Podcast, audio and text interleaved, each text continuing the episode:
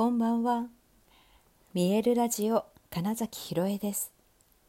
想像を超える未来。自然はいつも大きな愛で包み込み、真実を伝えてくれる。ネイチャーメッセンジャーをしております。はい、改めましてこんばんは。2022年8月28日、見えるラジオ始まりました。はい。今日は名古屋に日帰りで、えー、9月にある公演サロメの稽古に行ってまいりました。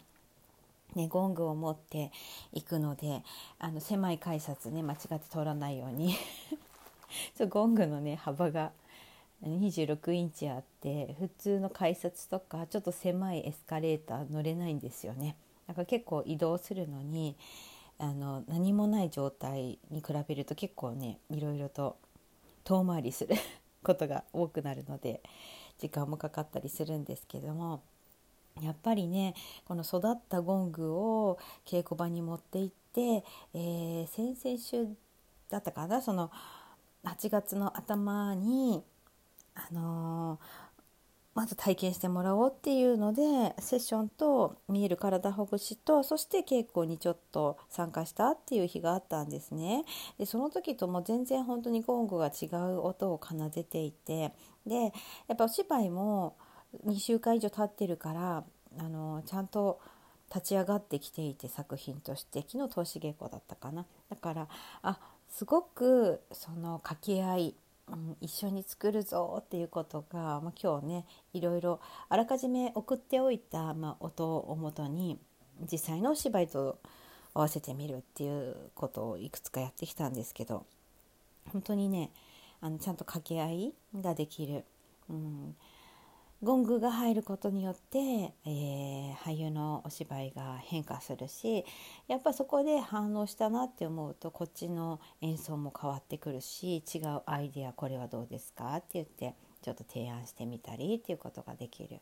うん、このやり取りがやっぱり楽しいなって思いますし必ずそのいい方にみんなで向かっているというそのチームワークがやっぱお芝居の面白いところだなって改めてね今日は全然俳優じゃない立場で稽古場に参加することによってえそれをすごく感じたなっていうねでそあとはね、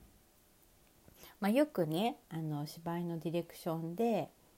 えー、っと 言われるのがねあの会話してくださいみたいな。であの古典とかやると特にねそういうことが起こりやすいんですね難しい普段喋らないような言葉を使ったりあとなんだろうな普段日常じゃ上がってこない感情とか特にサロメとかだとその殺す自分で死ぬとか、まあ、いろいろそういうね そんなことが普通に起こるわけですよね。でそういったうん感覚って、まあ、本当に日常とは違うのでそういうものを載せてセリフを話そうとすると,、えー、と全然ねその自分がただ言いたいだけになりがちなんです。うんと自家発電っていう言葉も使ったりするんですけどよくねお芝居の中で。そう勝手に自分で盛り上がってでも相手と掛け合いしてない相手からちゃんともらってないみたいな。っていうことが本当起こるんですがこれって別にねお芝居だけの話じゃなくってあのよく私のコーチングとか、うん、受けてくださる方々にも起こりがちなのが人前で話さなきゃとか、うん、この資料をもらってこの内容を言わなきゃみたいな立場になると途端に、えー、リアクションを見ることができなくなっちゃう人っていうのは多くってそう目の前の人本当一人一人に話しかければよいだけでであの人はねあのよく目を見て話しなさい聞きなさいって言うんだけど聞く時は当たり前できるのね。誰かが話しているのをその話している人の目を見て聞くっていうことはすごくできるんだけど自分がいざ話すとなった時に結構その相手がの目を見て話すことができなくなっちゃう人っていうのがいて特にその対多数自分一人と相手が、えー、セミナーを受けてくれてる人とか生徒さんとか、まあ、いろいろオーディエンス、うん、しかり。その時にでもそれでも一人一人の顔をリアクションを見ながら話すっていうことがとても大事でそれがねえっとだから自分の話し方を勝手に変えてくれるんですよ。そうじゃないですかあの普通に1対1の会話をしてた時に例えばこっちがすごいわーって喋ってても間がつまんなそうだったあなんかごめんあんま面白くなかったって聞けるじゃないですか。だけどこれが多数になるって、ん、全然人の目を顔をリアクションを見れなくなっちゃうとなんか自分だけの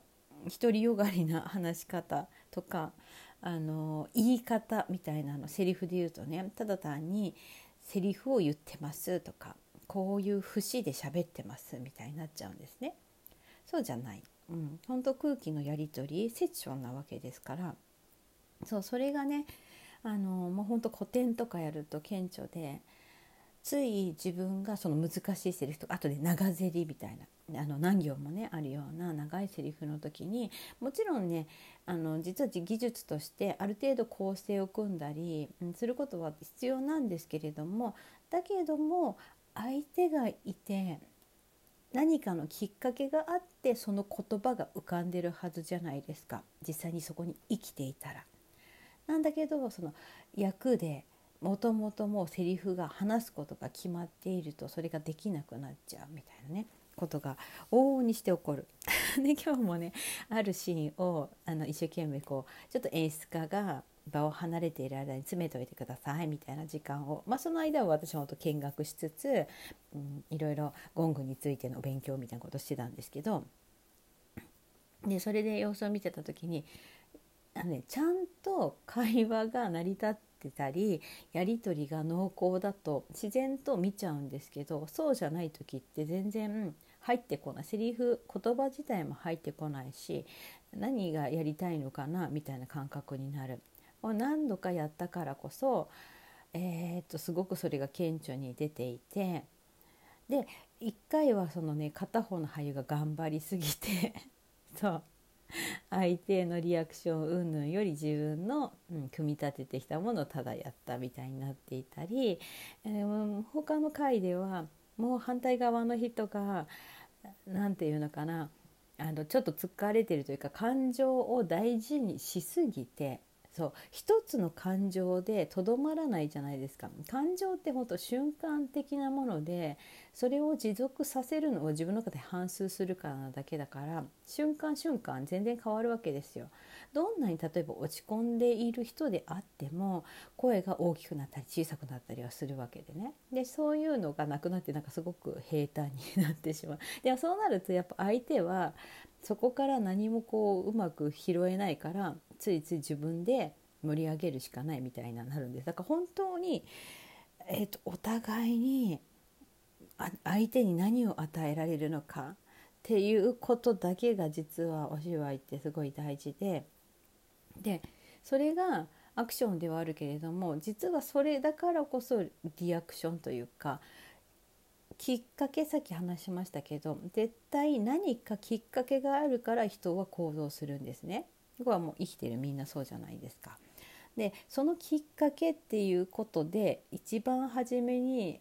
えー、発語する場合であってもリアクションなんですよ実は。だからアクションのようでいて全てリアクションなんだっていうことさえ分かっていたら必ず相手を捉えることから始めるわけですよね。相手とまあその周りにある環境とか状況とか、うん、でそれができると掛け合いになるしうんとその掛け合いができ始めるとだから自分のプランなんてもうほんとどうでもよくなるんですよね。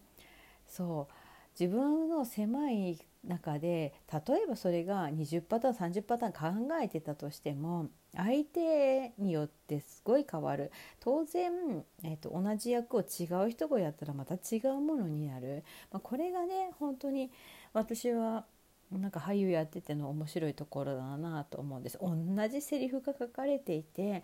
同じ場面設定であっても相手が違うと違うものになるっていうここが結構そう醍醐味だなって思うんですね。でそのためにも相手のことをよく見る何に自分が反応して何が生まれるのだろうかっていう。でも本当にねセリフとかって、うん、覚えきった後忘れた方がいいんですよ。忘れちゃってちゃんと今ここにリアルに生き続けていると勝手に出てくるもの。でこの時に本当にさっきから言ってるように 今回扱ってるようなサロメとか、まあ、これもともとのオスカー・ワイルドが書いたサロメをあのちょっと新しく書き換えている違う解釈をして新しく書かれている脚本なのでまたちょっとね本場のサラベンとは違うんですけれどもでもあの場面設定だったり登場人物新しい人1人加わってるんですけどそれ以外は本当一応出てくる人たちは一緒なのでって思うとねあのちょっと小難しいセリフですよ。シェイクスピアとかやる時にもみんなハマるやつね。うん、っていうことが起きてていや今ねようやく多分皆さんが役の体を掴んできたのできっとねいや私来週また行くんですけどこの1週間でねすごい進化を遂げるんじゃないかなと。特にあのゴングがこんな風に入ってくるんだっていうのも分かったからこそでそことどうやってやり取りしようかなっていうことがきっとね想像できたと思うのでなんかね次の稽古行くのも楽しみだしいや本番さらにどんな風に変わるんだろうと思ったらいやめちゃくちゃね楽しみになっていてそう名古屋ですけどもし名古屋の近くにいる人いたら見てほしいなと思います。はいということで本日もご視聴くださりありがとうございました。2022年8月28日見えるラジオ金崎ひろえでした。おやすみなさい。